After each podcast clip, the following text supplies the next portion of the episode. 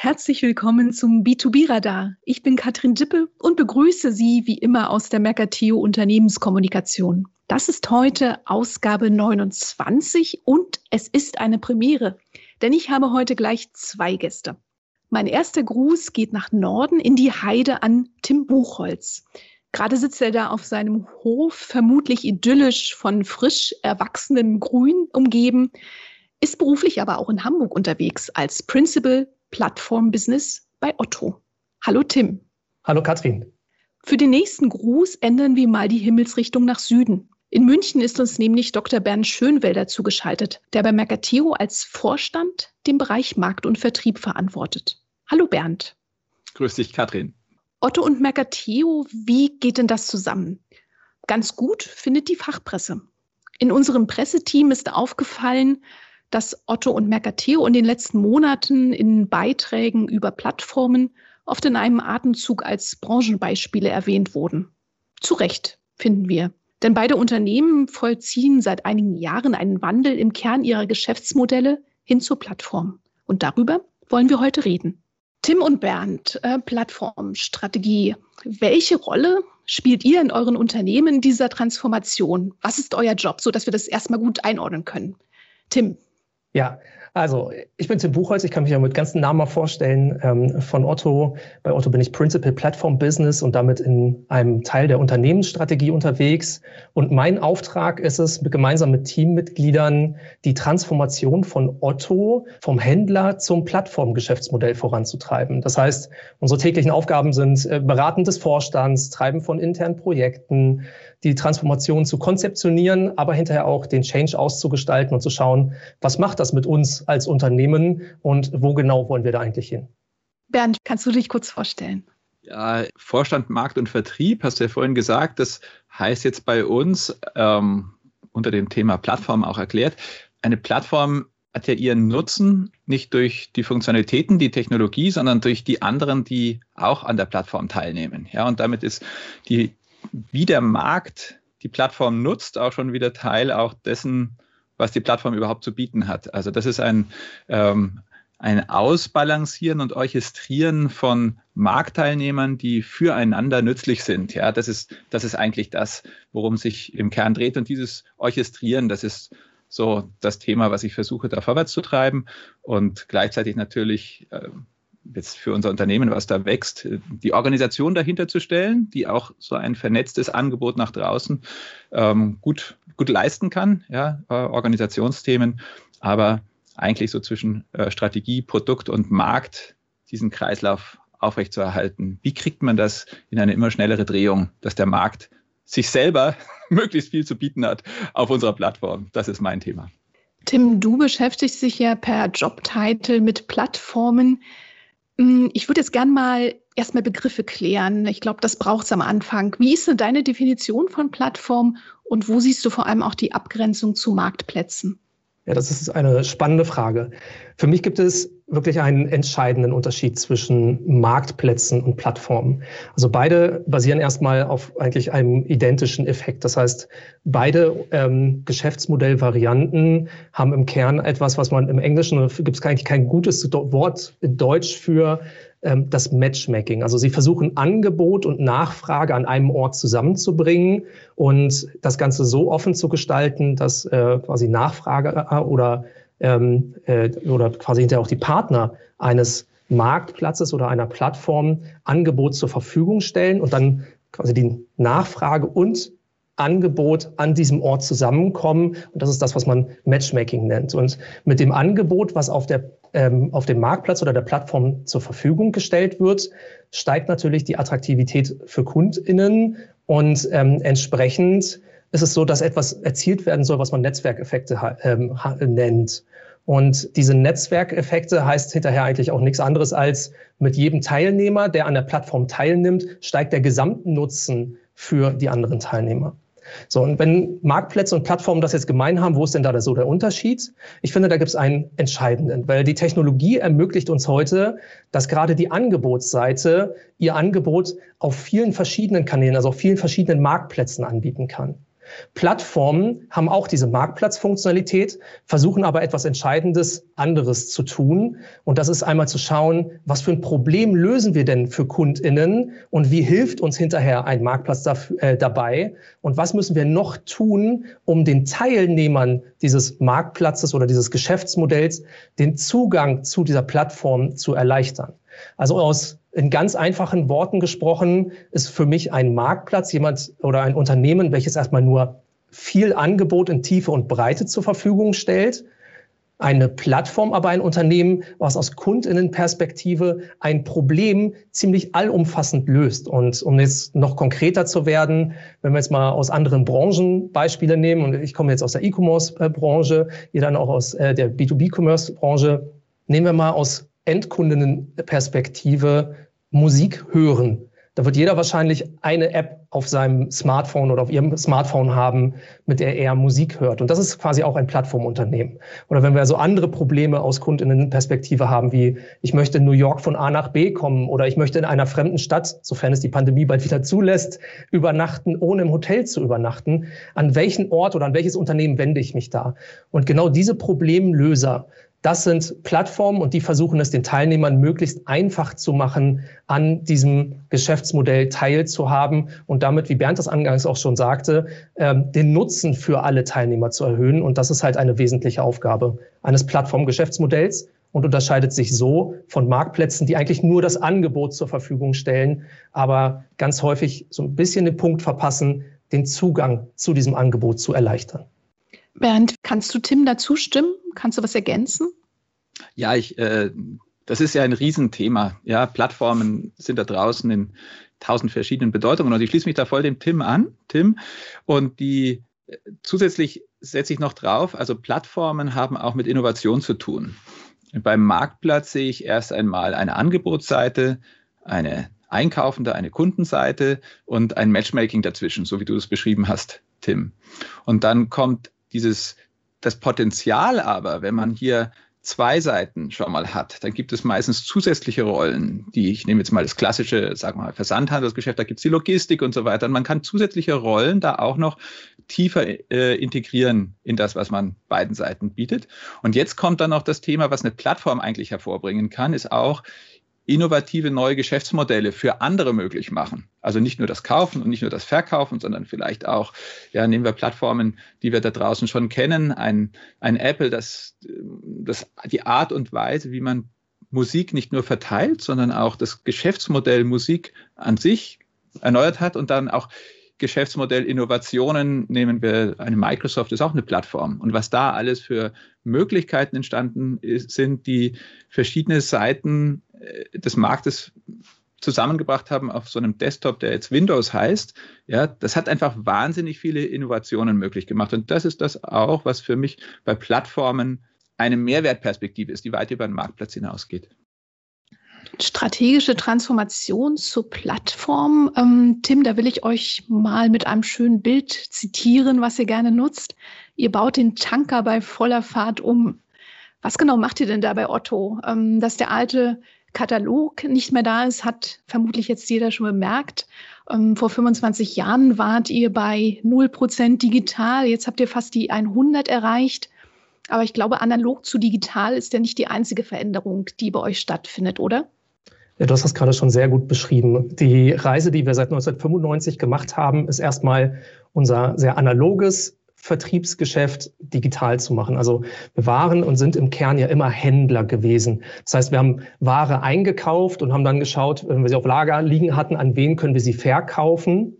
Und jetzt verändert sich das Ganze. Was wir in diesem Händlerkonstrukt schon sehr, sehr gut konnten, war, unsere Kundinnen zu verstehen. Also nicht nur, dass sie die Ware kaufen, sondern auch, welche Services brauchen sie, um diesen Kaufprozess zu erleichtern. Also ein konkretes Beispiel ist, wir haben schon immer Waschmaschinen mit einem Aufstellservice verkauft. Das heißt, wenn man in Hamburg wohnt, ähm, vierter Stock Altbau, das geht wahrscheinlich in Berlin und anderen Städten ähnlich, man da keinen Aufzug hat, dann lernt man irgendwann sehr schnell, was der Unterschied ist zwischen Speditionslieferung bis zur Bordsteinkante. Dann steht es einfach nur vor der Tür und man muss sich selber drum kümmern, wie es hochkommt. Oder aber Lieferung bis Aufstellort, wo dann ähm, bei uns sind es dann halt die Hermes-Kollegen, die Waschmaschine genau dorthin stellen, wo sie hin soll, sie anschließen, Probelauf machen. Und das ist ein Service, der hinterher das gesamte gesamte Einkaufserlebnis verändert. Darin waren wir schon immer sehr gut. Und die Transformation, die wir jetzt machen, ist, damit wir das nicht nur für die von uns selbst eingekauften Artikel bereitstellen, sondern da auch natürlich eher quasi dieses allumfassender Problemlöser in einem Segment kommt jetzt ins Spiel, natürlich das Angebot auch in der Tiefe und Breite bereitstellen können und nicht nur einen Ausschnitt des Marktes haben, öffnen wir uns und setzen quasi neben das Handelsgeschäft auch ein Marktplatzgeschäft. Das heißt, Partner können über uns auf otto.de ihre Produkte an KundInnen verkaufen. Und genau das ist das, was wir jetzt aufbauen. Und die Herausforderung für uns als Unternehmen, auch im Mindset ist, nicht nur die Dinge für uns selber zu tun, sondern das, was wir bisher immer sehr, sehr gut konnten, Ratenfinanzierung, sowas wie Aufstellservice, Aufbauservice von Möbeln und, und, und, jetzt für Dritte, also für Partner auf otto.de mit anzubieten, damit ein ganz wichtiger Aspekt immer wieder gewährleistet ist. Und das ist, dass unsere KundInnen das gleiche Erlebnis haben. Und das ist ähm, eine große Aufgabe, vor der wir da gerade stehen. Sowohl im Mindset, dafür, dass wir halt alles, was wir anbieten, als as a Service anbieten, als ähm, hinterher auch technologisch. Denn ein Händler war im, ich sage jetzt mal, der, der Markt oder der Wettbewerb vor auch die, du hast gerade gesagt, vor 25 Jahren, der ähm, lebte davon, dass man Prozesse verbessert hat, dass man die Effizienz gesteigert hat. Und man hat natürlich nie dem Wettbewerb erklärt, wie genau tue ich das. Also man hat so einen Closed Shop gehabt und hat, es war ein Geschäftsgeheimnis, wie es funktioniert. Wenn wir jetzt aber über ein Plattformgeschäftsmodell sprechen, sprechen wir davon, dass wir mit vielen Menschen zusammenarbeiten wollen. Das heißt, wir müssen uns plötzlich öffnen. Wir müssen unsere Technologie öffnen. Wir müssen Kundinnen und Partnern erklären, wie kannst du leichter mit uns zusammenarbeiten. Und das bedeutet auf Partnerseite auch, wie kannst du dich technisch leichter an uns anbieten? Wie kannst du leichter Services wie das von Hermes beispielsweise auch in dein Portfolio mit aufnehmen, um unseren Kundinnen das gleiche Erlebnis zu bieten? Und das ist ein Mindset-Wechsel, der hinterher aber auch technologisch, prozessual und in der Organisation viel Veränderung für uns bedeutet. Und auf dieser Reise sind wir gerade. Und das, du hast gerade dieses Tankerbild gehabt. Wir haben ein ähm, äh, äh, ja, ein Unternehmen, was äh, von der Größe, also Otto.de, hat im vorletzten Geschäftsjahr dreieinhalb Milliarden Umsatz gemacht. Dieses Jahr sind wir, glaube ich, bei knapp viereinhalb Milliarden. Und äh, das ist natürlich etwas, wo wir schauen müssen, sehr vorsichtig vorzugehen. Denn wenn wir jetzt plötzlich Partner auf unsere quasi Kunden loslassen, dann wollen wir natürlich, dass der Standard, den unsere Kundinnen von uns gewohnt sind, auch im Erleben erhalten bleibt. Und deswegen müssen wir sehr vorsichtig schauen, welchen Service bieten wir an, welche Partner lassen wir drauf, wie machen die ihre Produktbilder auf otto.de mit drauf, wie sind Sachen, also auch hinterher der Artikel im Shop bei uns beschrieben. Und das ist etwas, wo wir stückweise gerade vorgehen und schauen müssen, wie wir diesen großen Tanker stückweise gedreht bekommen, weil wir da in großer Fahrt unterwegs sind und nicht Schiffbruch erleiden wollen. Bernd, bei uns, bei Mercateo, ist es ähnlich und dann doch wieder ein bisschen anders. Digital waren wir schon immer. Seit der Gründung von Mercateo im Jahr 2000, ja 2000, ich wollte gerade sagen 2020, ähm, mit mercateo.com sind wir groß geworden. Wir haben aber im Jahr 2017 dann noch ein zweites Schiff ins Wasser gelassen, um mal bei diesem Bild zu bleiben. Unite. Warum? Ja, wir sind äh, jetzt mal vielleicht etwas plakativ gesagt, den, den Weg von auf Distanz zu handeln. Also wir waren immer schon digital und unser Geschäftsmodell ist komplett virtuell. Wir haben auch jetzt von den Mitarbeiterzahlen und so weiter nicht die, nicht die Größe von Otto, ja, mit 600 Leuten, eine ganze Nummer klein, aber dafür nur virtuell, ja, keine physischen, äh, keine Lager und so weiter. Aber sind gestartet mit einem Marktplatz, wo wir nur mit Händlern gearbeitet haben, im Bereich Businesskunden mit gewerblichen, gewerblich relevanten Bedarfen, die Versandhandel gemacht haben. Und jetzt ist aber im Business, man weiß das ja auch, wenn man jetzt nicht B2B-Spezialist ist, ähm, das ist People-Business. Hier werden viele individuelle Leistungen auch erbracht. Zum Teil ähm, müssen Geräte und Armaturen irgendwo speziell in technischen Anlagen eingebaut werden. Da kommt der Händler nicht nur als Verkäufer, sondern auch als jemand, der noch Wartung und Montage macht und so weiter. Und das haben wir alles in diesem Markt dann kennengelernt. Und das ist sehr viel offline. Nicht nur Geschäft, sondern auch die Erbringung der Leistungen. Ja, das Das ist zum Teil nicht nur DHL. So, und unser Weg ist jetzt, wie wir mit den Prozessen, die unsere Kunden schätzen, ja, ein Marktplatz, unser Modell, einheitliche Rechnungsstellung, wie äh, Tim, du auch gesagt hast, da hat man vieles unter der Haube entwickelt, was dann Rundum-Paket auch von Prozessen her ist. Und jetzt haben wir festgestellt, dass ganz viel Leistungen offline erbracht werden, Rundum-Produkte, die typischerweise auch theoretisch im Paket von uns verkauft worden sind, aber wo der Markt eigentlich genau die gleichen Prozesse drumherum haben möchte, von Rechnungsstellung, Bestellart und so weiter, Zugang von Mitarbeitern dazu, äh, Budgetierungskostenstellen, Kostenarten, Dinge, die man dann auf der Plattform strukturiert hat. So, und unser Weg war mit Unite zu sagen, wir sind nicht nur ein Marktplatz, wo man Dinge, die in Pakete verpackt und verschickt werden können, äh, bekommt, sondern da gibt es eine riesige Welt von viel individuelleren Leistungen, die aber genauso von den Kunden bequem geordert, abgewickelt, abgerechnet, bezahlt werden will. Und das ist das, ist das Unite-Modell. Das ist einfach ein, ein vom digitalen Marktplatz dann nochmal auf eine andere Plattformebene gehoben. Und insofern sind wir da in einer Transformation drin, die vieles von dem enthält, wovon du, Tim, auch gesprochen hast. Das heißt, ihr sagt beide eigentlich, nur verkaufen reicht nicht mehr. Bernd, äh, ich bleibe gleich mal bei dir. Du bist ja schon kurz auf die Mehrwerte eingegangen, die Unite fürs B2B schafft. Ähm, ich würde gerne noch mal genauer auf die Beziehung schauen. Ähm, warum geht B2B auf einer Plattform, also in einem Netzwerk, besser als in einem Shop? Netzwerk hast du schon genannt. Das ist natürlich nochmal eine spezielle Art von Plattformmodell. Ja, also bei Netzwerk denken wir zuerst, ja, braucht man nicht lange zu suchen. Man denkt wahrscheinlich zuerst an Facebook. So. Und an andere Dinge, die uns in Beziehung setzen, die typischerweise, soweit es uns alle betrifft, dann von Facebook nach und nach aufgekauft worden sind. Ob das jetzt WhatsApp heißt oder wie auch immer. Ja, das ist so typisch das, was Netzwerk ist. Das hat mit Menschen, die miteinander reden, zu tun. Und ähm, da kommt das zusammen mit dem Thema ähm, dieser individualisierten Leistungen. Ja, wenn wir jetzt vielleicht auch noch nachher ein paar Aspekte B2C versus B2B beleuchten.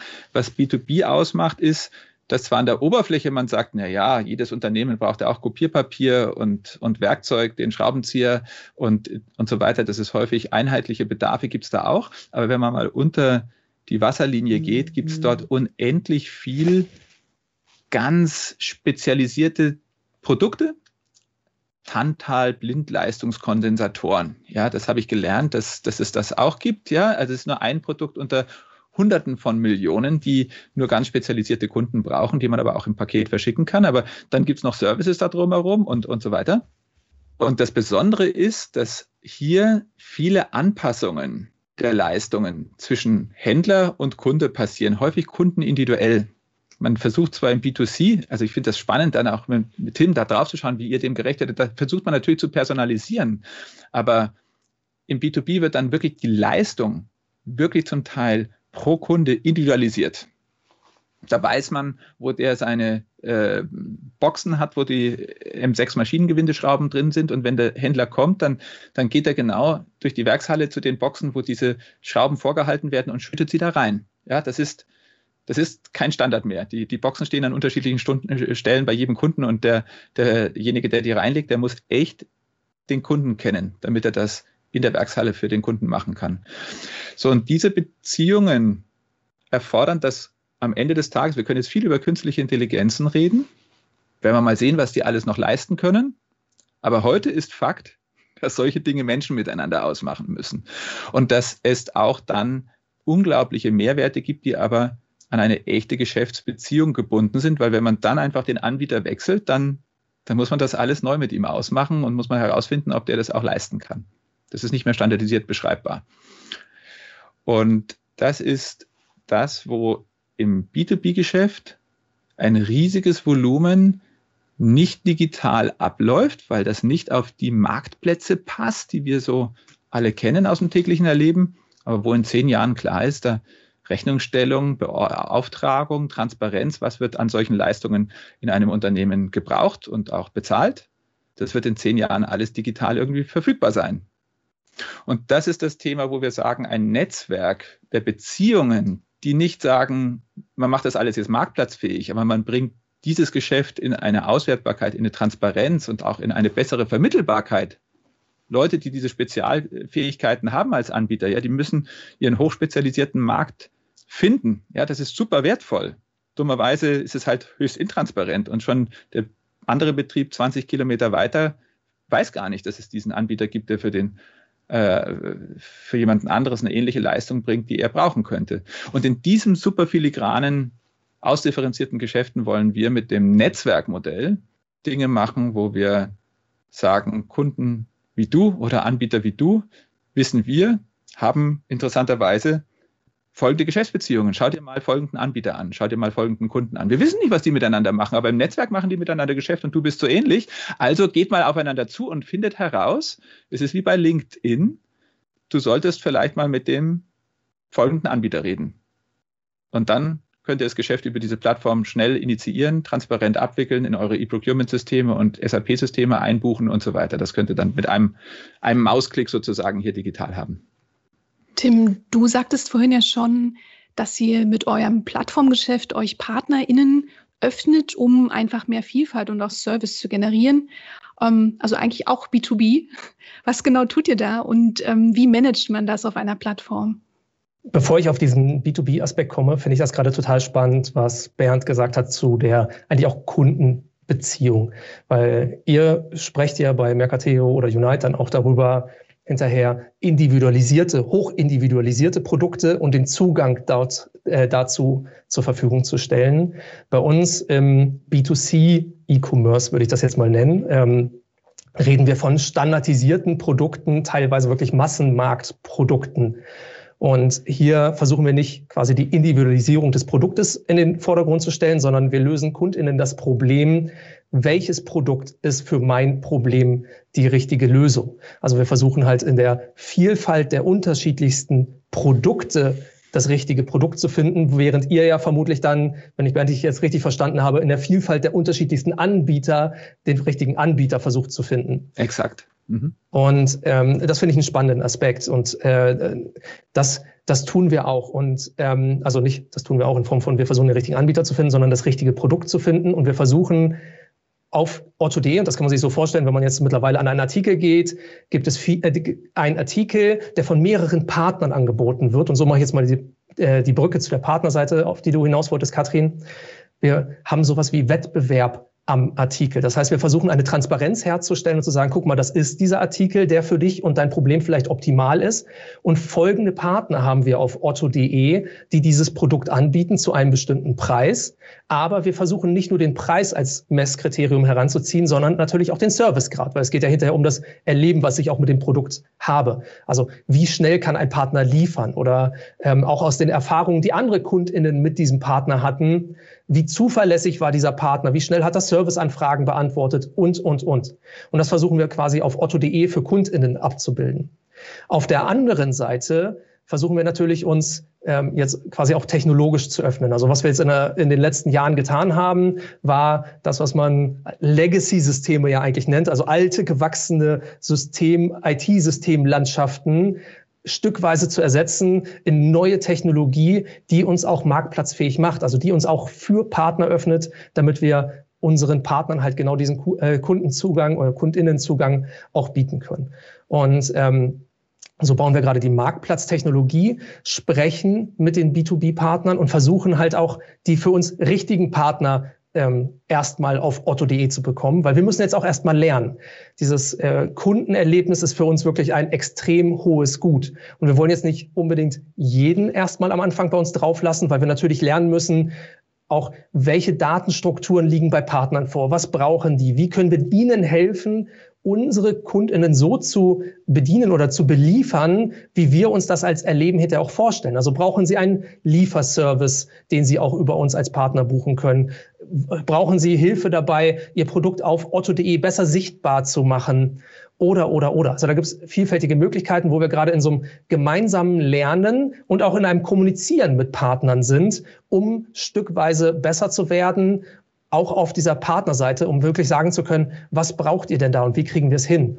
Und ein Aspekt, an dem wir gerade auch arbeiten, und das wird äh, vermutlich im nächsten Jahr starten, aber die News gab es dieses Jahr schon dazu, Wir haben als Otto ein, eine Zahlungsabwicklungsgesellschaft gerade im Aufbau. Das bedeutet, gerade diesem Bezahlprozess, wenn jemand auf otto.de geht, etwas in den Warenkorb legt und dann bezahlt, haben wir heute noch die Herausforderung, dass er einmal bei, wenn er ein Produkt von Otto im Warenkorb hat, bei Otto bezahlt, aber wenn er dann ein Produkt von einem Partner im Warenkorb hat, auch noch beim Partner dieses Partnerprodukt bezahlen muss.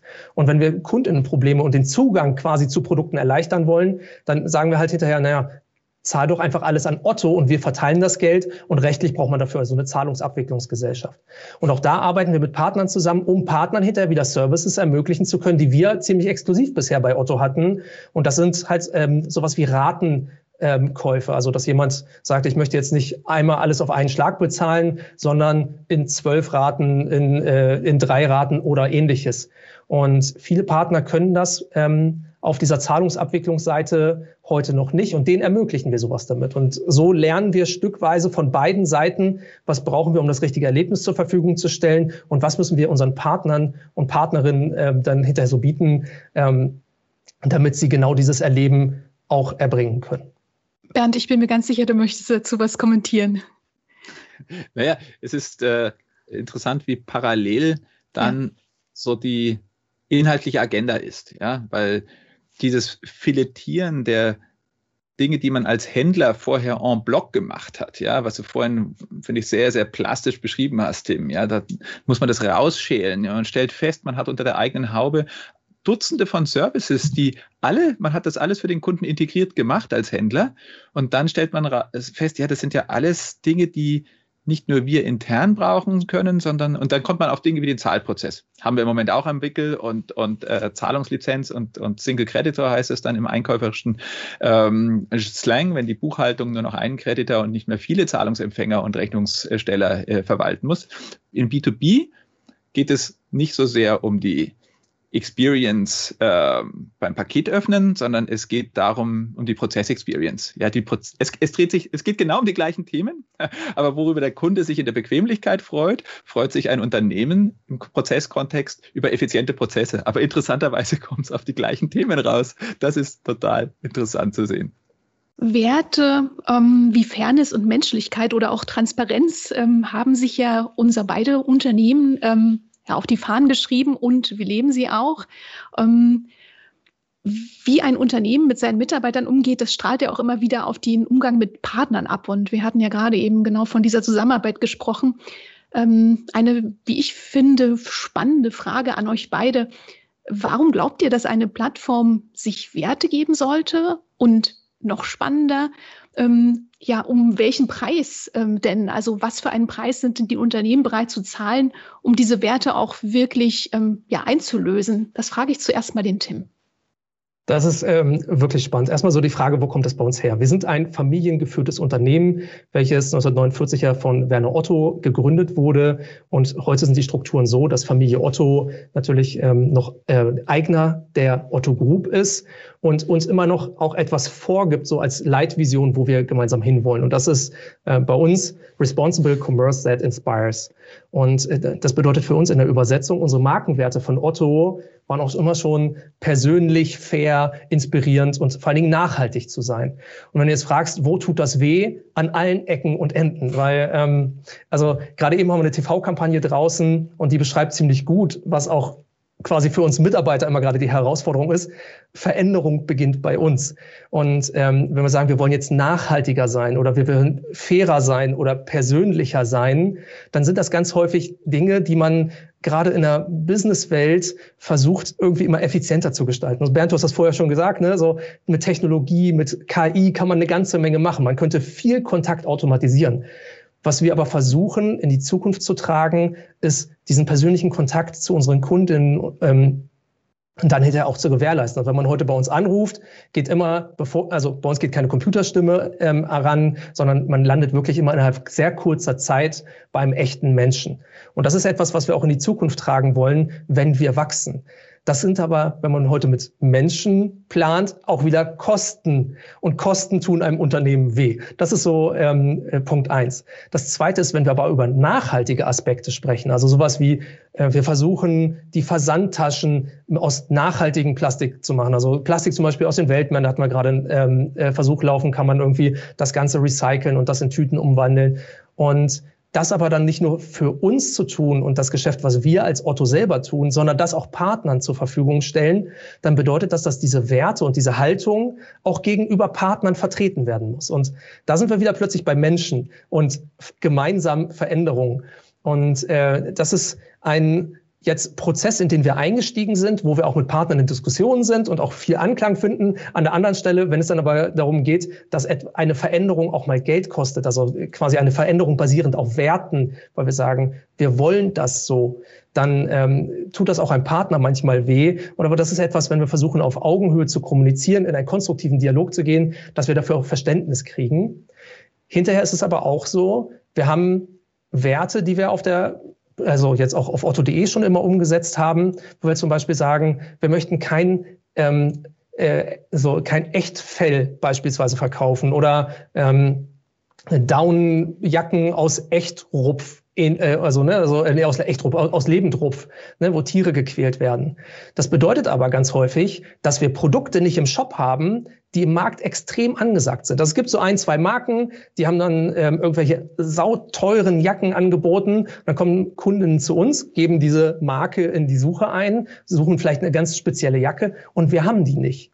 Ne, also ist dann eine, etwas, was wir Null-Treffer-Suche nennen. Wenn dieser Kunde weggeht, auch das sind hinterher wieder so ähm, Dinge, die dann für uns wehtun, weil wir kein Sale generiert haben, aber wo wir gleichzeitig sagen, das sind Werte, für die wir stehen, weil es geht nicht nur um Nachhaltigkeit, es geht ja darum, ne, wie gehen wir mit der Natur um, wie gehen wir mit der Welt um und in was für einer Welt wollen wir zukünftig leben.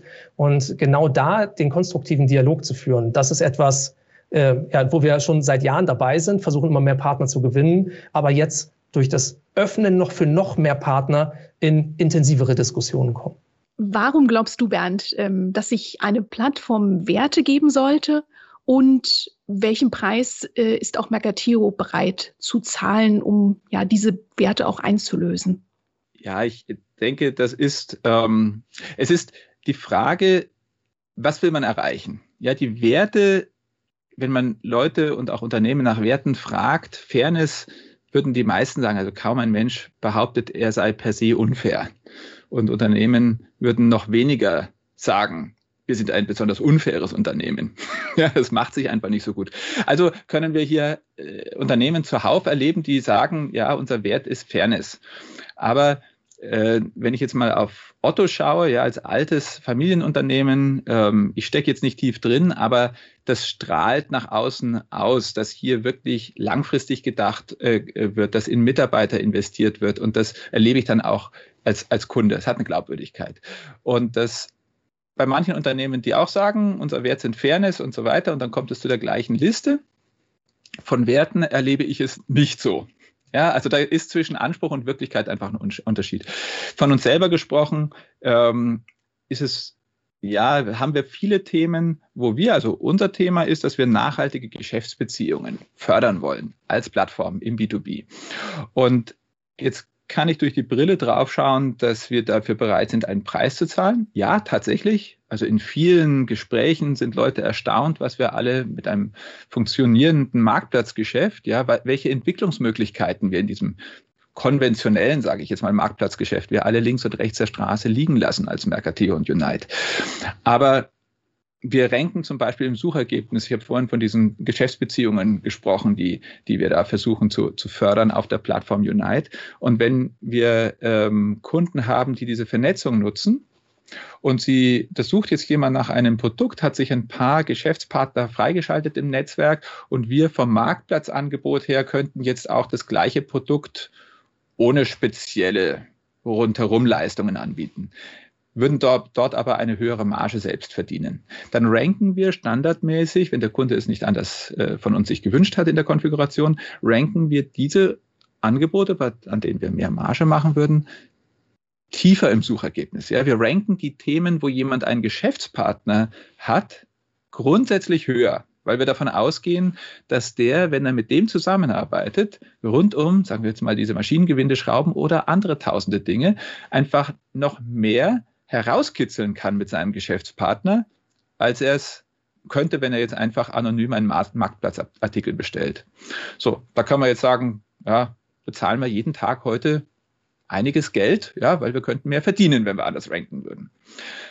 Aber durch die langfristige Brille auch für unser Unternehmen geschaut, bin ich überzeugt, dass wir durch diese Werte, ja, indem wir hier zu Beziehungen stehen, indem wir zu Fairness stehen, indem wir zu Nachhaltigkeit stehen, selber als Unternehmen nicht heute, am 20. April oder wann auch immer, mehr verdienen, aber in der Zukunft. Ja, dass wir, dass wir nicht heute im Frühjahr 2021 mehr verdienen, aber dafür in der Zukunft, ja, weil wir unser ganzes Geschäftsmodell darauf optimieren, weil wir daran glauben, dass Nachhaltigkeit, Fairness, Mensch im Mittelpunkt insgesamt ein riesiges Potenzial hat und wenn wir darauf setzen, dass uns dann nicht irgendwie unser Geschäftsmodell demnächst kaputt gehen wird, sondern dass es immer größer wird.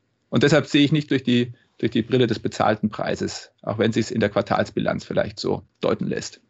Ja, ich finde das total spannend, was du da gerade sagst, weil das ist immer wieder ja, wie gehen wir mit Convenience um, auch mit unserer eigenen? Also wie gehen wir mit dem Nutzen auch um, den wir erzeugen wollen? Und du sagst ja eigentlich gerade nichts anderes als, man stellt den eigenen Nutzen für den Nutzen des Plattformteilnehmers zurück.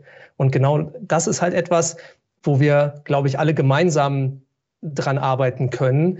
Denn gerade auch im B2C-Geschäft geht es ja darum, den schnellen, einfachen Nutzen bereitzustellen. Aber Bernd, was du ja gerade sagst, ist ja auch einen langfristigen Nutzen für uns alle zu erzeugen. Und ich denke, das ist auch etwas, wo wir uns in Europa und auch gerade als deutsche Plattformunternehmen im internationalen Wettbewerb abgrenzen können. Natürlich merken wir, dass andere Unternehmen hier schneller einen Nutzen erzeugen können. Und der Nutzen kann manchmal auch ein günstigerer Preis sein.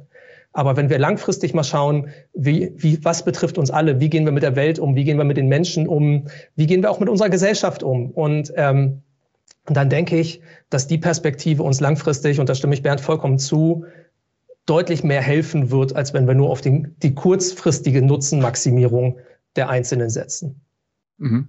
Ja, es ist auch eine philosophische äh, Frage. Also man muss da einfach sagen, woran glaubt man? Ja? äh, es kann sein, dass im Wettbewerb äh, der, der schnelle Euro immer gewinnt, kann sein. Ja, ich glaube nicht dran, weil dann geht unsere Welt kaputt und am Ende ist gar nichts mehr zu verdienen. Also ich kann es mir einfach nicht vorstellen.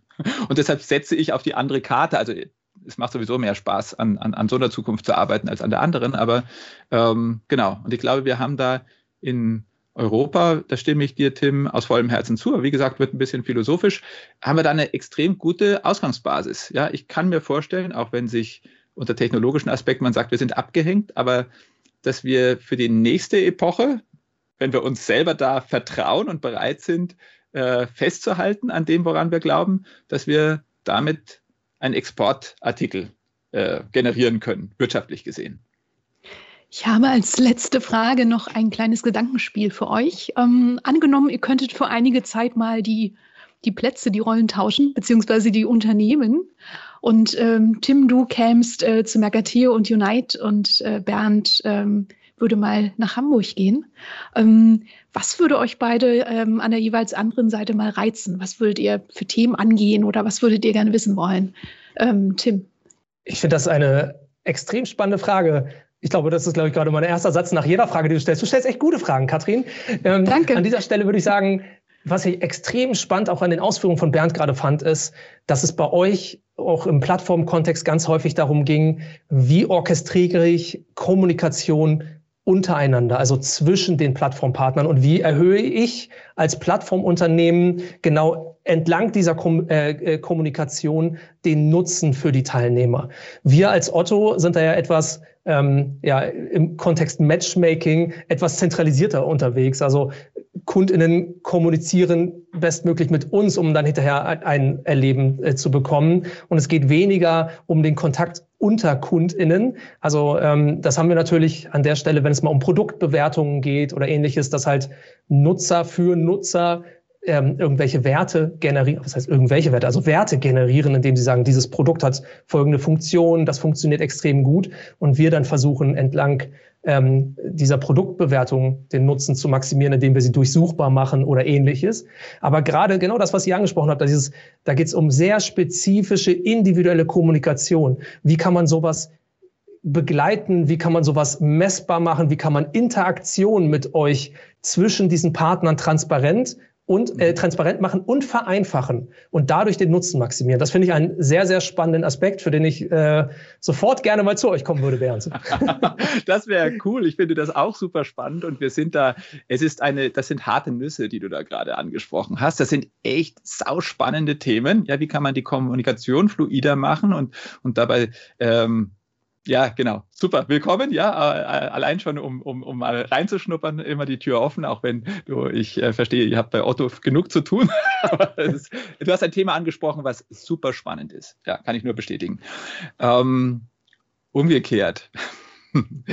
ich finde es also einerseits äh, bin ich bei B2B gelandet, weil es natürlich es hat schon etwas mit Rationalität zu tun. Es ist auch etwas, wo ähm, wo eine Langfristigkeit schon im Denken auch der Marktteilnehmer dabei ist. Das ist jetzt bei Consumer nicht so der Fall.